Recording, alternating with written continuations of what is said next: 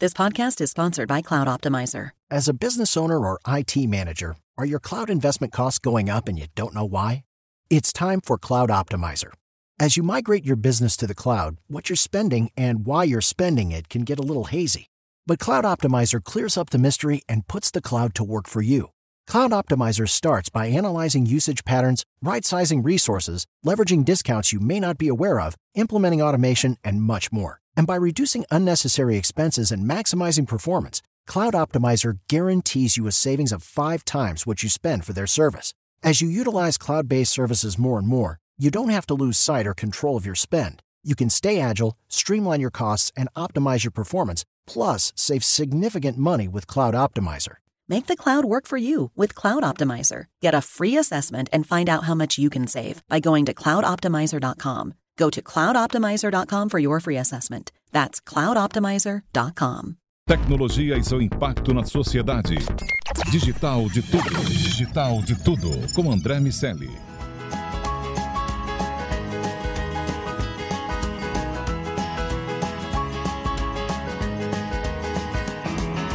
Salve, salve habitantes da sociedade digital, sejam muito bem-vindos. Eu sou André Miceli e esse é o Digital de Tudo, o podcast sobre o C-Level e a tecnologia, só aqui na Jovem Pan. Nosso convidado ajuda a construir uma das marcas mais fortes do mundo há quase 20 anos. Além de ter sido professor, ele já passou por diversas áreas do marketing da sua empresa e hoje é diretor global de marketing da Coca-Cola. Adriano Torres, seja muito bem-vindo ao Digital de Tudo. Obrigado, André. Obrigado, Daniel. Obrigado pelo convite. Muito bom. Daniel, para conversar com a gente está aqui o Daniel Salvador, meu amigo de sempre. Tudo bem, Daniel? Opa, André. Obrigado, Adriano, mais uma vez por vir falar com a gente. Bom, vou começar perguntando pelas diferenças. Adriano, você tem uma história longa na Coca-Cola e hoje em dia está nos Estados Unidos como diretor global de marketing. Tem diferença de construir a marca estando nos Estados Unidos estando no Brasil? Conta um pouco de como é o teu dia a dia. Sim, olha, diferenças tem, né? É, acho que cada país tem suas peculiaridades, seus é, é suas diferenças do ponto de vista de consumo, de pessoas, né, da, da dinâmica de mercado. Então, tem muitas.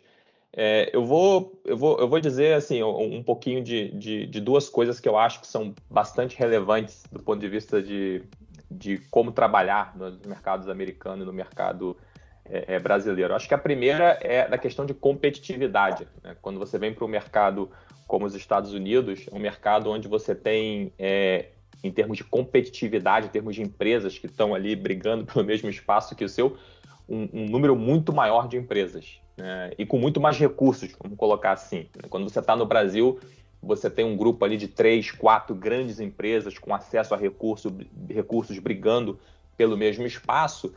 É, e, claro, as empresas regionais, etc., numa menor escala. Quando você vem para o mercado americano, você tem um, isso, essa, essa equação ela vai para um grupo de mais de 10, 15 empresas que estão com recursos e brigando pelo espaço, fora as empresas regionais. Então, acho que a primeira questão é a competitividade é muito diferente, além do cenário de startups e empresas, enfim, que têm fundos de investimento suportando para entrar com, com propostas inovadoras e propostas diferenciadas do mercado ser muito maior, muito mais, é, é, digamos assim, agressivo do que o Brasil.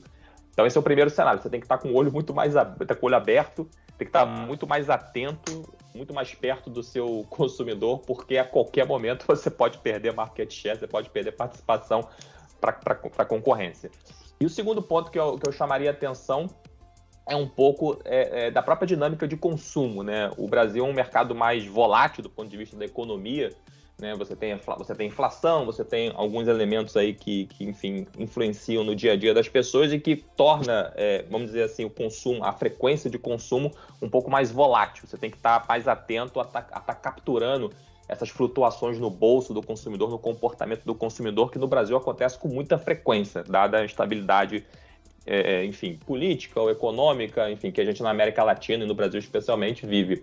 Enquanto que nos Estados Unidos é um mercado, vamos colocar, mais estável, né? Então você tem garantias de preço e de, enfim, de oferta que são um pouco mais estáveis e que te garante um pouco mais de previsibilidade no que você pode fazer daqui a um ano, seis meses, do ponto de vista de preço embalagem.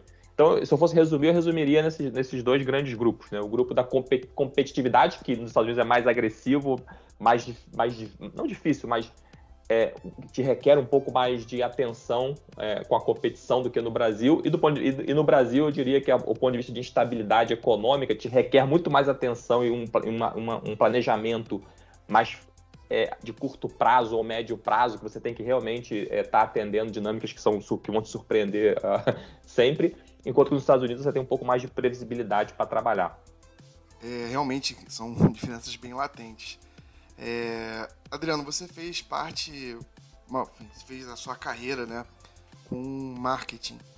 E hoje em dia pode parecer uma obviedade, tanto marketing quanto, quanto outras áreas de trabalho, que a obrigatoriedade de ter que lidar com tecnologia. É, teve algum marco, algum ponto, um momento em que você entendeu que, e não, de agora em diante, o meu negócio está diretamente correlacionado à tecnologia? Eu diria que foi quando eu mudei para o Japão. Né? A primeira experiência internacional que eu tive foi sair do Brasil e trabalhar no mercado japonês, como, como diretor de marketing de Coca-Cola para o mercado do Japão. E o Japão é um mercado muito interessante né, do ponto de vista de uso de mídias digitais, da presença é, de, da tecnologia no dia a dia das pessoas. No, no Japão, as pessoas, você pode ir num restaurante e é, isso estou falando há seis anos atrás, sete anos atrás, quando eu estava lá, as pessoas vão no restaurante, você pode pegar sua, é, fazer o pedido da sua comida e receber a comida sem falar com ninguém. Né? Você, tem, você tem máquinas na entrada de alguns restaurantes que você interage com a máquina e a máquina faz o pedido para a cozinha e, enfim, e só vai ter uma pessoa só para te entregar o, o, prato que você quis na sua mesa e acabou. E você paga ali pelo celular, etc. Enfim.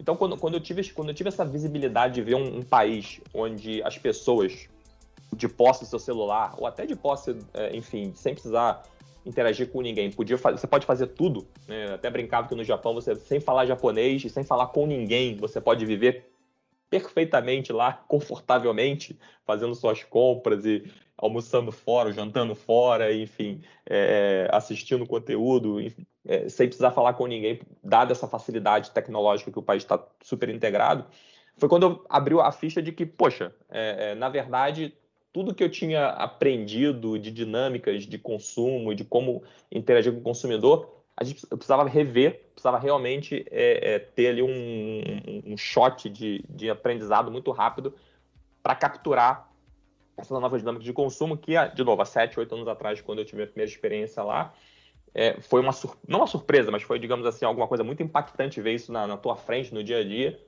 e traduzir isso é, em como a gente trabalhava em marketing. Só para te dar um exemplo tangível de, do que eu quero dizer, é, no Japão é, é, uma, é o país né, de Coca-Cola onde você tem o maior número de vending machines nas ruas. Né? São milhões de vending machines vendendo produtos Coca-Cola que as pessoas vão lá e, enfim, escolhem o produto, pagam e, e vão consumir. E esse era, esse era, um canal de vendas fantástico, né, que é um, um canal de vendas próprio, que você diretamente expõe seu produto para o consumidor, mas também um canal de aprendizado de comportamentos, de preferências de consumo, de sazonalidade de consumo, que através da, da inteligência de informação que você coletava das vending machines, você conseguia construir um database de comportamento, de entender seu consumidor de uma forma muito rica. Que isso há 7, 8 anos atrás foi, uma coisa muito impactante para mim, vindo do Brasil, de entender, opa, eu posso aqui só com o meu próprio database desses milhões e milhões de pontos de interação que o consumidor tem só com as vending machines, conseguir, conseguir infor, fazer informa, trazer informação útil para inovação, para ponto de preço, para distribuição, para entender é, nível de satisfação é, é, com os nossos produtos e até entender a dinâmica interna de competitividade de um produto de refrigerante contra um suco, contra um produto, um chá, contra um café. Então, esse para mim foi o momento chave da minha carreira que eu, vi, que eu entendi que a tecnologia e toda a, a, essa, essa, nova forma que a gente já vive, que já não é mais novidade, né, que é o nosso dia a dia, é, é, requer que a gente repense todo o nosso, o nosso pensamento em marketing. Agora, ainda sobre as diferenças e a, a tecnologia, nos Estados Unidos é, é, muito comum a gente ver uma prática mais agressiva é, de marketing entre os competidores. O Brasil tem um um conjunto de regras, um, um cerceamento ali de a, a, algumas mensagens. A Coca-Cola uh, foi um, protagonista, inclusive, de uma, de uma, de uma, uma briga interessante aqui nos anos 90 uh, com seus competidores aqui, é de é, um marketing que tinha uma pegada mais próxima até dos Estados Unidos. Uh, como as, as redes sociais influenciam esse, esses diferentes tipos de mensagem? As redes sociais potencializam, facilitam um, um marketing que uh, pode ser mais uh, de guerrilha, que pode ter mensagens mais engraçadas. É, é, dá para fazer um marketing se aproveitando das nuances que as redes trazem? Acho que sim. Eu acho que até, na minha visão, é um, é um, é um é processo que as empresas tentam refletir mais a linguagem dos consumidores, das pessoas na rua, né? É, você quando, enfim, tem proximidade com uma marca, um produto, um serviço, a tendência natural é você falar daquilo com seus amigos, enfim, com a sua comunidade e comentar o que é bom, o que é ruim, o que é melhor versus a, uh, um, o produto A versus produto B. E, e esse, esse, essa, essa comunicação, essa conversa mais informal que existe entre as pessoas, claro que as empresas tentam trazer isso um pouco para a sua linguagem de como, enfim, tentar fazer parte, né, se incluir nessa comunidade, tentar adaptar a sua, a sua forma de falar ao que é mais próximo do que as pessoas falam no dia a dia. Então, comparações de produto e até você, quando um, uma outra marca faz alguma coisa diferente, alguma coisa que chama a sua atenção, você interagir de forma bem humorada ou até, enfim, de, em, em, outra forma de linguagem, comentar aquele acontecimento, isso é, é, é acho que está se tornando cada vez mais comum, principalmente porque nas mídias sociais as pessoas, a, gente quer como empresa, como marca, estar tá mais próximo das pessoas. E para estar tá mais próximo das pessoas, você precisa de fato utilizar a linguagem delas. Você precisa de fato estar tá mais próximo. E nesse sentido, eu acho que, que comparações de produto, enfim, comentários sobre campanhas da concorrência, ou, enfim, até é, elogiar alguma atitude que seja interessante que o concorrente tenha feito, que sejam temas que são de benefício comum para as pessoas, tipo sustentabilidade, etc., acho, acho que está é, tá ficando cada vez mais comum.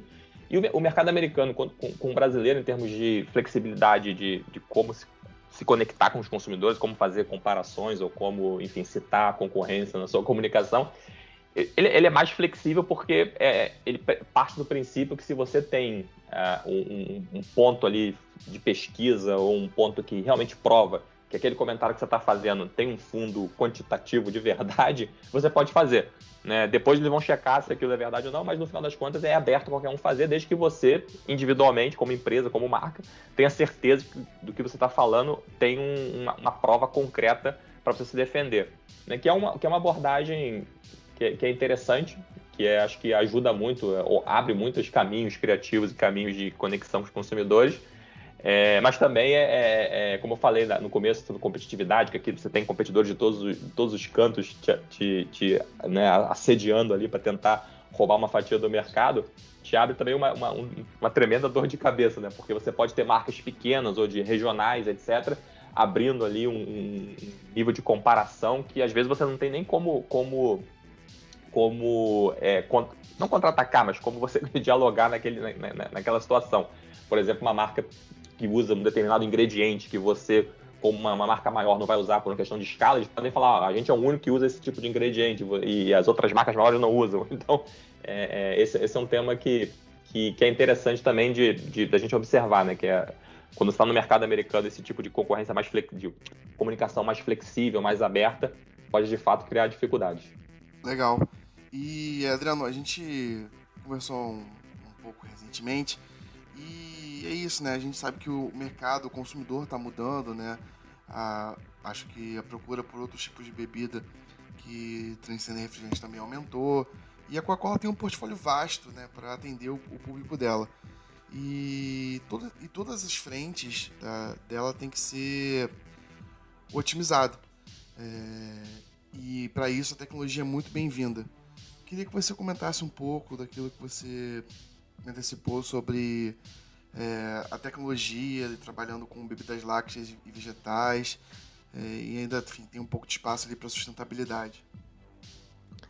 É, hoje, o, enfim, trabalho com bebidas lácteas, bebidas vegetais. No Brasil, a marca mais famosa que a gente tem em bebidas vegetais é a Days. Né?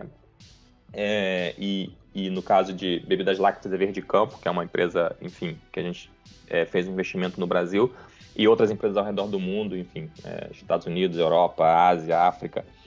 E é interessante porque a Coca-Cola tem essa visão de portfólio completo de bebidas, né? Bebidas para a vida, que é, que é a visão global que o, o nosso CEO estabeleceu alguns anos atrás. E bebidas vegetais e de plantas fazem parte dessa visão e meu trabalho muito é de puxar essa agenda e tentar crescer esse segmento é, da empresa. E quando você pensa em bebidas à base de plantas e vegetais, a gente tem uma predominância do ingrediente muito grande. Né? As pessoas, quando vão consumir um, um leite de vaca, né? elas imediatamente pensam, né? De onde vem esse leite, de qual tipo de fazenda, como é que é produzido, etc. E quando a gente também vai pensar numa bebida base vegetal, né? Seja soja, amêndoa, coco, você também tem um ingrediente chave aí né, na, na, sua cabeça para tomar sua decisão. E nesse sentido, quando você pensa é, no papel da tecnologia para te ajudar a construir marcas nesse segmento, é muito interessante, porque quando você vai, quando você pensa em todos os passos da sua cadeia de suprimento, no seu supply chain, desde lá de você comprando ingrediente até chegar na parte de, de distribuição, né, de execução no mercado ao consumidor, você tem diversos momentos que você pode usar a tecnologia para criar diferencial para sua marca se destacar é, nesse mercado. E um, um exemplo interessante, falando de, de, bebidas à base de leite, bebidas lácteas, é quando você pensa na, na, no uso da tecnologia para criar diferenciação no produto. Quando você pensa em leite, né, leite de vaca, em princípio não há como criar muita diferenciação. Né? Você tem a vaca, você vai tirar o leite da vaca, você vai transportar esse leite para uma planta, vai produzir, né, vai envasar esse leite, vai colocar, obviamente, eh, se for um leite com sabor, etc., é, sabores e tentar ser o máximo diferenciado na forma como você processa aquele leite para você criar algum tipo de, de, de fator único no, no, como as pessoas vão no sabor do produto e põe no mercado. Mas aqui nos Estados Unidos, por exemplo, a gente tem uma marca chamada Fairlife, que foi que, uma marca que usou é, a tecnologia de uma forma muito inteligente, interessante. É, eles foram, quando essa marca foi criada, é, o, grande, o grande pensamento que se tinha por trás era como é que a gente pode construir um leite que é melhor do que o leite que já existe, né? E pensando que leite já é uma bebida, enfim, com conteúdo nutricional, enfim, muito muito relevante, muito importante para as pessoas. Mas como é como você poderia construir um leite melhor do que o leite que já existe? E a partir dessa pergunta começou-se a pesquisar, né, qual, como seria fazer isso, né? E, e começou-se óbvio pela parte das fazendas, como é que você conseguia é, ter é, tirar ali, da, construir condições para a vaca de alimentação, de onde ela dorme, como você trata a vaca, para aquele leite que sai dela sair com a maior qualidade possível. É, e depois, né, no, no, segundo momento, foi como é que a gente podia processar esse leite de uma forma que mantivesse a questão da naturalidade do leite, mas ao mesmo tempo agregasse alguma coisa diferente. E aí eles chegaram nesse conceito de ultrafiltração, que era uma tecnologia muito utilizada é, na parte de queijos é, e água mineral. Né? Quando você pensa em, em, queijo, por exemplo, você tem que filtrar a proteína para reter toda a caseína que faz o queijo e é, produzir o seu queijo. Então você usa filtros para fazer essa, essa, essa, essa, seleção da proteína. Quando você vai para a água mineral, que você tira das fontes de água né, lá do, do, do fundo da terra, você tem que filtrar essa água de alguma forma, né? Para você reter as pedrinhas, enfim, tudo que vem junto com a água quando ela sai de dentro da terra. E esse insight que eles tiveram foi: opa, e se eu pegasse esses mesmos filtros e fizesse filtros, uma tecnologia de filtros mais potente, é, de micro, ultra micro filtragem, e usasse isso para, de alguma forma, filtrar o leite, para reter do leite aquelas coisas que, eventualmente, para algumas pessoas, não são tão relevantes. Estou né? falando aqui, por exemplo, é, de açúcar. Né? O leite vem com açúcar natural né, quando, ele, quando você da, da, vaca. Por que não reter, ter um leite com menor quantidade de calorias, menor quantidade de açúcar, açúcares naturais através de filtração? E outro, insight que você teve foi, por que não, se eu estou filtrando é, o açúcar, por que não filtrar, é, por exemplo, a lactose, né? Que a lactose é um, é um, é um elemento né, que é, é para muita gente, enfim, gera desconforto, etc. Por que não fazer um leite é, livre de lactose de uma forma através da filtragem para tentar ter um, um, um, leite diferente. Foi um segundo insight. Um terceiro insight que a gente, e aí começou-se a ter vários insights. Um outro insight foi: se eu estou filtrando tudo, por que eu não filtro, por exemplo, alguns ingredientes e depois eu retorno os ingredientes para o leite de uma forma que eu tenha maior concentração de algumas coisas que as pessoas precisam? Isso foi feito, por exemplo, com a proteína e com o cálcio. Então, eles você filtra, a gente filtra a proteína uma quantidade, pega essa proteína que foi filtrada e repõe no leite com uma quantidade maior. Então você tem, no final das contas, um produto que é com menor quantidade de calorias e açúcares, naturalmente filtrado. Você tem um leite com maior quantidade de proteínas e cálcio versus, versus outros leites do mercado. E um leite é, free, é, livre de lactose, é, que é um produto que a gente chama que é um produto, enfim, superior, né? um leite ultrafiltrado, que é o uso da tecnologia de ultrafiltragem para fazer um leite melhor. Então, esse é um exemplo de, de, de como você consegue, através de aplicar, né, você buscar soluções diferenciadas para fazer um leite melhor. E do ponto de vista de, de, de sustentabilidade, Daniel, que você perguntou, um outro, um outro tema interessante que a gente vem explorando muito é como é que a gente garante que ao longo da cadeia de suprimentos, né, desde, o leite, desde o leite sair lá da fazenda até ele chegar na, na mesa do consumidor, a gente garante itens, por exemplo, de autenticidade de onde esse leite está vindo, é, é, coisas, por exemplo, como qualidade, como esse leite está sendo transportado, é, como é que ele está sendo processado, envasado, onde é que ele está sendo estocado. Então tem todo um tema aí da gente é, explorar tecnologias de blockchain ou de autenticidade, de, de, de certificação do transporte, certificação da, da do leite, que é, de alguma forma a gente está trazendo mais da tecnologia para dentro da, da, da, parte de bebidas à base de vegetais e de, e de porque no final das contas, de novo, quando as pessoas vão escolher produtos, marcas nesse, nesse, nesse, nesse setor, elas estão muito preocupadas com o ingrediente-chave e o que esse ingrediente-chave está trazendo de benefício para elas. E, de fato, existem agora muito mais opções, muito mais formas da gente conseguir explorar né, ou, ou melhorar é, esse processo para entregar produtos melhores. Quando a gente fala desse processo inteiro, é inevitável pensar na tecnologia que está embarcada em cada uma dessas etapas. E quando a gente fala do marketing, também. A gente falou ali ah, das redes sociais, você deu o exemplo do Japão e dos dados que estavam inseridos e poder, poderiam ser extraídos das vending machines. E, e isso tudo só efetivamente funciona se houver um, um, uma construção de, de, de ciclo de desenvolvimento onde o marketing e a TI eles tenham um alinhamento. Em muitas empresas a gente vê equipes que são multidisciplinares num um ambiente que muitas vezes é destacado para suportar o marketing. Em outras é uma relação mais cliente e fornecedor. Como é com vocês? Como você pede TI? Olha, esse é um tema bem, bem interessante, né? A integração digital, integração tecnológica das empresas, acho que é um assunto que está no topo, no topo da agenda de todo mundo. Na Coca-Cola, a gente tem um, uma área grande né, de, de marketing digital, da, da, da, experiência digital que a gente vem construindo nos últimos anos, que a empresa vem construindo nos últimos anos, para suportar as atividades de marketing. E é, recentemente criou-se uma área né, que chama é, offline para online, né, que, é, que é como você realmente acelera digitalização é, de toda a empresa, incluindo, claro, o marketing no coração dela, para você ser mais eficiente. Eu acho que, tentando responder a sua pergunta de uma forma aqui prática, do, do, do que, que a gente tenta fazer é, em, em, relação à, à, parte de TI, de como a gente integra é, com marketing, acho que tem dois, dois caminhos interessantes. O primeiro é você colocar digital, o que a gente chama de digital first, né? Você começar a pensar é, em tudo que você vai fazer do ponto de vista de inovação, comunicação, enfim, qualquer instrumento de marketing que você vai é, utilizar, você colocar digital first. É, óbvio que as pessoas vêm primeiro, né?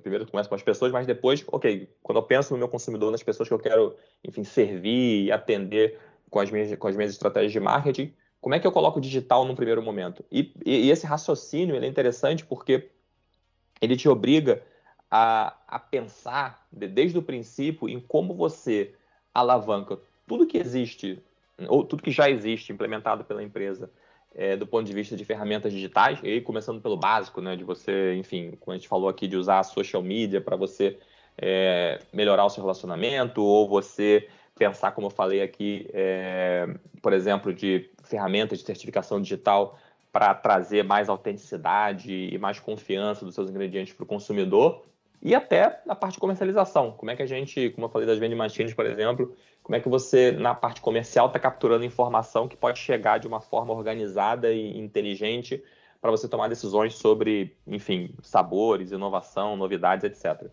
Então, acho que, acho que tem esse, esse, esse pensamento de digital first, ele tem esse primeiro benefício que é você, na largada, já entender tudo que você pode fazer sem necessariamente ter altos investimentos para se conectar com o consumidor. Né? E, uma segunda avenida, para mim, é uma, é uma, avenida de até de inovação do ponto de vista de produto. Né? Quando a gente pensa hoje, o grande desafio que você tem para um, um profissional de marketing é você, de fato, trazer coisas novas, realmente, genuinamente novas para as pessoas. E para você trazer coisas genuinamente novas para as pessoas, você tem que realmente é, esmiuçar o comportamento delas, conseguir ali, é, no, no, máximo possível, estar tá dentro da rotina das pessoas. E eu acho que quando você pensa hoje no nível de informação, nível de é, é, interação, de interatividade que você pode criar com as pessoas para explorar dif diferentes temas, de você explorar preferências, explorar comportamentos para alimentar a sua inovação, é um, um, um campo é, gigantesco. E, e, de novo, você pode fazer isso hoje sem necessariamente passar pelo caminho tradicional, que você tem muito livro de marketing ainda explicando, né? Ah, você vai, faz uma pesquisa, e faz um relatório, e conecta o consumidor, e enfim, é, investe esse dinheiro, esse tempo todo para conseguir coletar informações. E hoje em dia, graças às facilidades tecnológicas e digitais, dos, próprios, dos canais próprios que as empresas têm, você pode gerar muito mais dado, muito mais informação de uma maneira muito mais dinâmica é, é, para alimentar a sua inovação, seja em produto, seja em comunicação, é, que, enfim, é, é, é, muito mais eficiente do que você tinha no passado. Então, eu diria que é, hoje é, quase sem barreira, né? Você não tem mais um, uma barreira de, departamental né? entre a parte de marketing, enfim, todo mundo que lida com a parte de tecnologia e informação dentro da empresa. Hoje, as áreas dialogam e, de alguma forma, as duas as, as áreas estão cientes de que tudo que elas qualquer qualquer atividade que elas vão implementar qualquer ferramenta nova que elas vão lançar qualquer coisa que que, que seja desenvolvida é, é, tem que ter na cabeça que como é que eu posso ao implementar essa determinada é, é inovação na parte de digital tecnologia comunicação com o consumidor isso pode se tornar no futuro uma fonte de informação, uma fonte de, de conteúdo para o time de, de marketing, enfim, de estratégia. É, voltando ao exemplo de, de vending machine do Japão, que para mim é um, um, dos melhores que a gente tem. É, quando você pensa em desenvolver novas máquinas, novas vending machines, né, como é que a gente consegue é, colocar mais features, mais, enfim, é, interatividade naquela máquina que ajude as pessoas a ter uma experiência melhor de consumo, que ajude as pessoas a tomarem melhores decisões sobre o que elas querem beber, mas ao mesmo tempo ajudem elas a dar feedback, dar input é, é, sobre é, coisas que elas gostariam de ver ou, coisa, ou gaps que elas têm de consumo, para que a gente possa receber aquela informação e de alguma maneira tentar endereçar esses problemas de uma forma, de novo, mais real time, mais direta, sem necessidade de você é, proativamente ou, ou lá brifar uma pesquisa, fazer ir para o consumidor, ter uma amostra, etc. Mas não, tendo no momento de consumo essa, essa, essa oportunidade de, de gerar interatividade e informação. Legal, Adriano, que você trouxe aqui aplicações de tecnologia e marketing integrado com toda uma cadeia de produção do produto é, de uma forma menos óbvia, de produtos menos óbvios. E, enfim, a gente está falando de como é a ponta hoje, mas normalmente a gente sempre pergunta para os nossos convidados também sobre a virada de chave que foi você se tornar um diretor. Como como foi essa experiência, qual foi o case que fez essa virada e mais especificamente no seu caso, que teve o momento de virar, né, de, de, ir para a direção, mas não só isso, somado à experiência de ir para o Japão e agora está em Atlanta aí trabalhando com a marca globalmente. Como foram essas experiências? É, eu, eu acho que eu não sei se o meu caso se aplica a, a, a todo mundo, mas vou tentar resumir. Tem, tem alguns fatores que eu acho que diferenciam a virada de chave, né? Você pressupõe que uma pessoa que está dirigindo uma categoria, uma marca, um segmento de negócio de uma empresa, ela tem uma capacidade X de coordenar os esforços. Né? Acho que o diretor ele tem uma, um papel de coordenação de esforços, de alocação de recursos, de antever quais são as barreiras para um determinado projeto, de fazer o alinhamento, a ponte né, entre a direção sênior da empresa e o time de trabalho que eu acho que é, é, é esse é o, é, o, é o, grande escopo de trabalho é, de um diretor. E do ponto de vista de como é que você identifica uma pessoa que está pronta ou não, ou que pode fazer essa, pode exercer esse papel, acho que tem muito a ver com a capacidade de realmente conectar, eu chamo de conectar pessoas e conectar questões.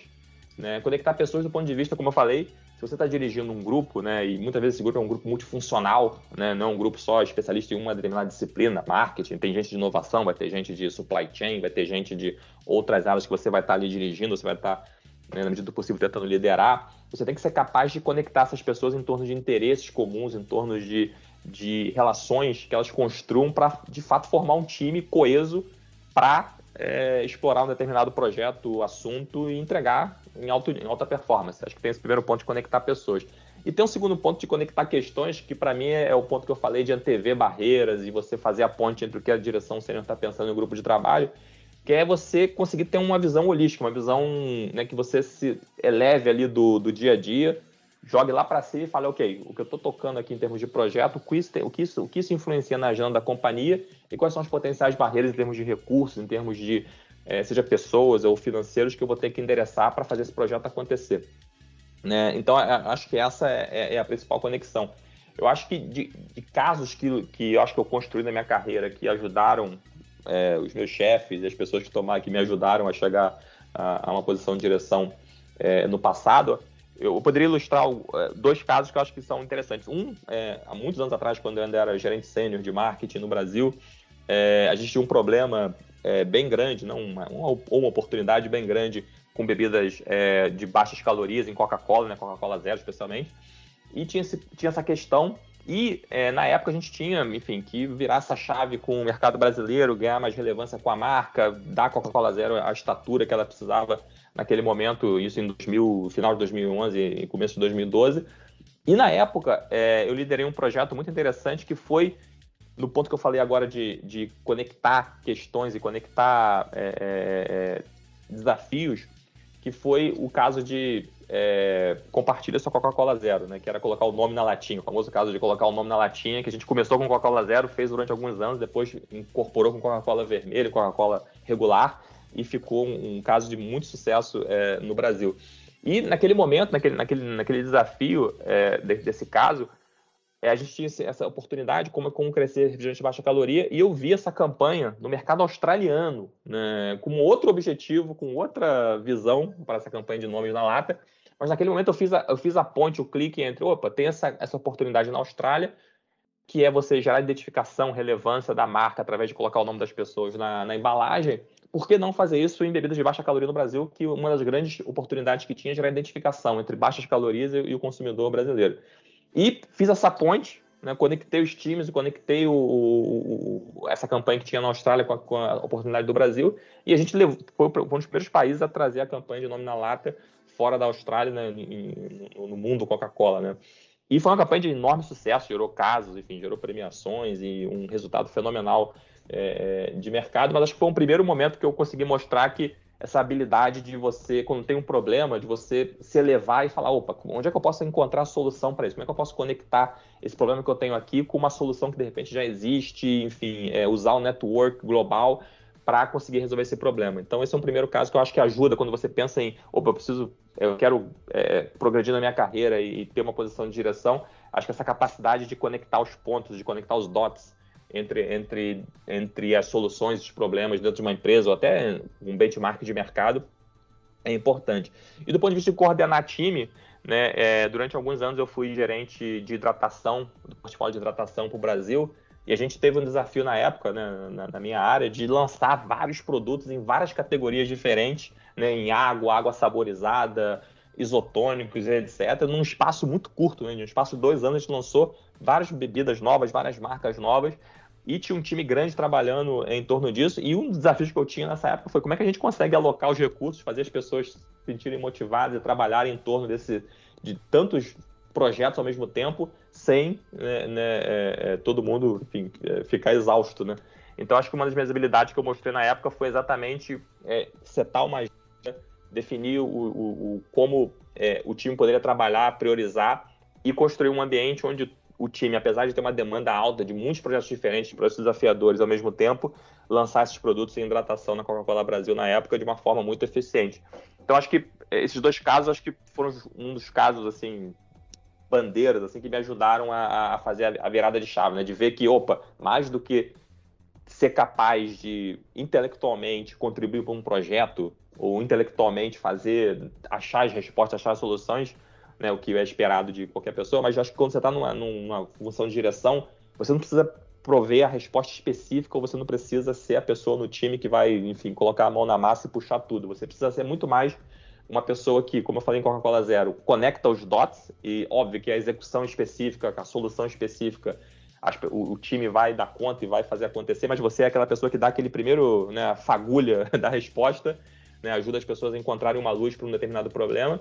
E do ponto de vista de pessoas, você não precisa ser a pessoa que vai, enfim, colocar e tentar aglomerar intelectualmente fazer o, a solução acontecer, mas é, consegue estabelecer uma agenda que ajuda os times a priorizar, a ter os recursos necessários, a fazer acontecer e você está ali, digamos assim, abrindo abrindo caminho para o grupo, né, para o time dar, dar o seu melhor. Bom, você que nos ouve, não, não deixe de baixar o Panflix e ficar ligado em todo o conteúdo de tecnologia aqui da Jovem Pan, Sociedade Digital, Tech News e muito mais estão lá para você ver e ouvir a hora que quiser. Meus amigos, semana que vem tem mais digital de tudo. Adriano Torres, diretor global de marketing da Coca-Cola. Cara, muito obrigado, foi muito legal a conversa e sempre é sempre interessante ouvir os casos foi, foi legal o Daniel ter feito essa colocação e são, foram casos muito úteis acima de tudo. Obrigado, Adriano. Obrigado, obrigado, André. Obrigado, Daniel. Daniel, até o próximo DDT, meu amigo. Um abraço, meu amigo. É isso, fique ligado que aqui tem sempre a história de uma empresa que a tecnologia está ajudando a mudar. Semana que vem tem mais digital de tudo. Um abraço para todo mundo. Tchau, tchau. Tecnologia e seu impacto na sociedade. Digital de tudo. Digital de tudo. Com André Miscelli.